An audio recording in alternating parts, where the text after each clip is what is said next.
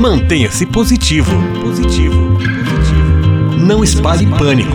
Não espalhe pânico. Espalhe fé. Coronavírus. Juntos iremos vencer. Esta nossa série de áudios, de podcasts sobre o tema da pandemia do novo coronavírus, a partir de diferentes olhares, de diferentes concepções. E hoje nós temos a alegria de receber a jornalista Thaís de Oliveira. Ela é da Juventude Franciscana. Ela também coordenadora do projeto Conexão Fraterna, um projeto de comunicação multimídia da espiritualidade de São Francisco de Assis e também se interessa muito em estudar o tema a que denominamos masculinidade tóxica. Então nós vamos saber um pouco mais o que significa este conceito e de que maneira nós também conseguiremos vencer este problema a que damos o nome de masculinidade tóxica.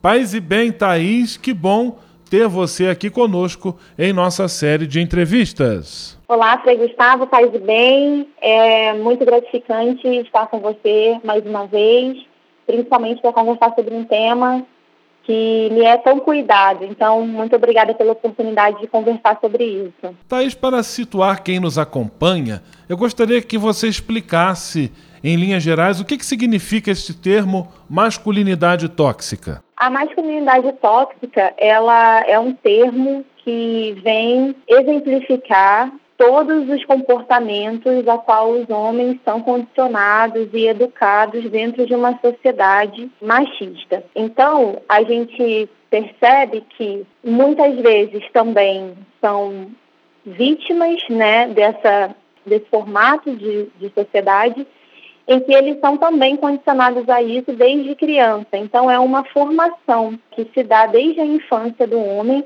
até a vida adulta dele. Então, a masculinidade tóxica ela norteia é, a vida do homem é, desde a sua infância. E neste período agora que estamos vivendo, em que se pede às pessoas que fiquem em casa por mais tempo, então a convivência doméstica também acaba aumentando, que expressões desta masculinidade tóxica podem se tornar mais presentes e que prejuízo estas expressões podem causar? Dentro do ambiente familiar, é muito presente, principalmente desde a infância desse menino, desse rapaz, a inibição dos sentimentos do homem. Então, por exemplo, quando a gente ouve, eu tenho certeza que muitas pessoas já ouviram isso, quando a gente fala que ah, os meninos não choram, ah, engole esse choro, você está fazendo igual uma mulherzinha, igual uma menininha, isso, quando é repetido muitas vezes, né, e, e é colocado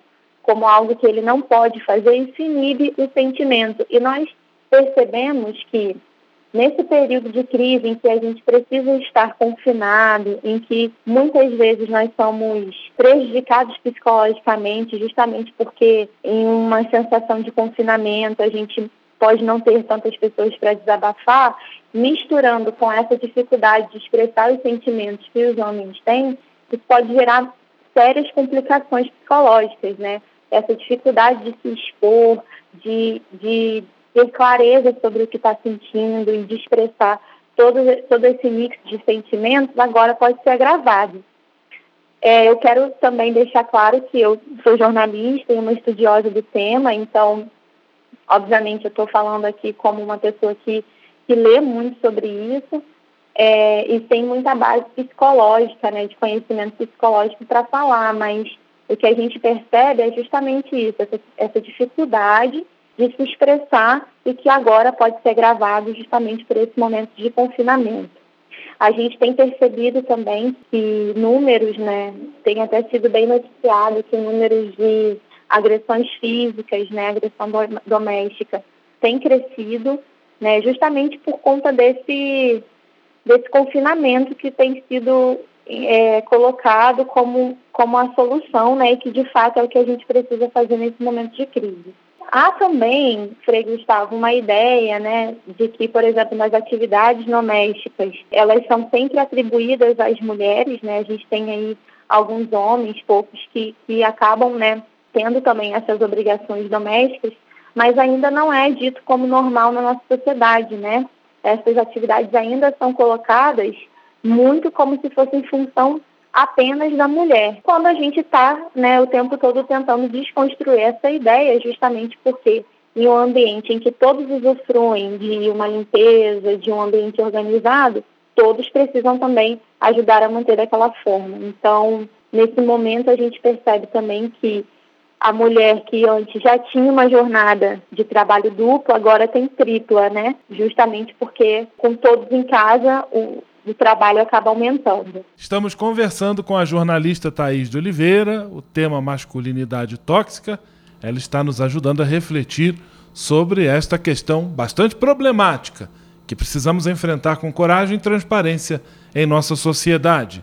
Thaís, de que maneira nós, homens, podemos fazer a nossa parte, dar a nossa contribuição para superar esta tal masculinidade tóxica? Então, Frei, eu acho que o primeiro passo é ouvir. Ouvir o que as mulheres têm a dizer sobre isso e principalmente não interromper quando uma mulher estiver falando sobre o tema. É muito comum que quando a gente está falando sobre, sobre masculinidade tóxica, sobre, sobre como o machismo atinge a nossa vida, os homens se coloquem numa posição de defesa. E a ideia não é essa, a ideia do diálogo é que a gente possa falar sobre a dor que isso nos causa e que a gente possa ser ouvida. Então, acho que o primeiro passo é ouvir o que as mulheres têm a dizer sobre isso. É, um segundo passo é questionar, confrontar mesmo os amigos e a si próprio quando eles estiverem tendo atitudes machistas. Os homens, eu percebo que eles têm medo de ser diferente. Então, e, e parece que é como se fosse uma causa que não é deles, quando na verdade é também. Então, questionar, confrontar os amigos e a si mesmo quando estiver tendo uma atitude machista. Usar o privilégio dele como homem para apoiar essa causa. Quando uma, uma mulher, por exemplo, a mãe, ela faz tudo sozinha, né? A gente falava sobre isso agora há pouco. Quando a mãe faz tudo sozinha em casa, porque simplesmente porque é mulher. Não, tentar refletir por que, que isso acontece e tentar agir a partir disso, né? Tomar atitudes diferentes. Sempre que uma mulher expressar uma opinião que faz com que o homem se sinta desconfortável, por exemplo, tentar entender o porquê que ele se sente desconfortável e não confrontar essa mulher que está apontando esse, esse problema, né? Então, fazer um exercício de autorreflexão também é muito importante. Buscar identificar é, comportamentos machistas em si, se questionar sobre isso, procurar se desconstruir em cima disso. No trabalho, por exemplo, agora está todo mundo de home office, né? Quem pode está de home office. Mas nos trabalhos, procurar indicar mulheres, principalmente para cargos de liderança, por exemplo, e tentar observar dentro do trabalho se existem mulheres em cargos de liderança. Isso é muito importante, esse exercício de observação. E se não existir, se questionar por que, que não existe. Será que a mulher não é capaz de ser líder? Entende? Procurar fazer sempre esse exercício de reflexão. Fazer, mais uma vez, né, os trabalhos domésticos agora na quarentena é muito importante, porque com mais gente em casa os trabalhos se multiplicam. E se não sabe fazer, procurar aprender, porque todos somos capazes de aprender. Uma coisa que acontece muito na internet é o, o compartilhamento de imagens de mulheres, né? E muitas vezes isso é uma violação pessoal. Então, questionar os amigos quando eles enviarem fotos de, de mulheres, isso é muito importante. E não deixar que a insegurança do homem transforme ele num opressor. Isso é o ponto-chave. Porque quando ele é construído em cima dessa ideia de masculinidade, que é tóxica, é, um dos pontos que acontece muito fortemente é essa insegurança. Muita gente já ouviu dizer né, que a coisa mais frágil que existe é a masculinidade. E isso gera assim, de verdade uma insegurança. Imagina você ser inseguro para não expressar os seus sentimentos, por exemplo, que é o que acontece muito. Então, não deixar que essa insegurança que existe fazer com que você se torne um opressor. Então, buscar sempre fazer esse, exercício de reflexão, ouvir as mulheres e se questionar, questionar os seus amigos. Acho que isso é, são primeiros passos que são bem importantes e que fazem toda a diferença. Thaís de Oliveira conversando conosco, trazendo-nos importante contribuição neste período de isolamento social. Então, você, homem que nos escuta, vamos procurar também é, cultivar esta sensibilidade de ajudar nas tarefas domésticas, de procurar mudar a sua compreensão em relação às coisas e tratar as mulheres como elas precisam e devem sempre ser tratadas com todo respeito, com paridade, com igualdade. Esta mensagem que a Thaís de Oliveira trouxe para nós aqui em nossa série de entrevistas. Thaís, eu quero agradecer muito a sua participação e também dizer que nossa província está sempre disposta a apoiar esta e outras causas, sempre em busca da justiça e da construção do reino de Deus. Um grande abraço, Deus abençoe você e sua missão, e paz e bem. Obrigada, Frei. Como eu falei, né, muito grata de ter a oportunidade de falar sobre isso mais uma vez e, e estamos aí para o que precisar. Mantenha-se positivo. Positivo. Positivo. Não espalhe pânico. Não espalhe pânico. Espalhe fé. Coronavírus. Juntos iremos vencer.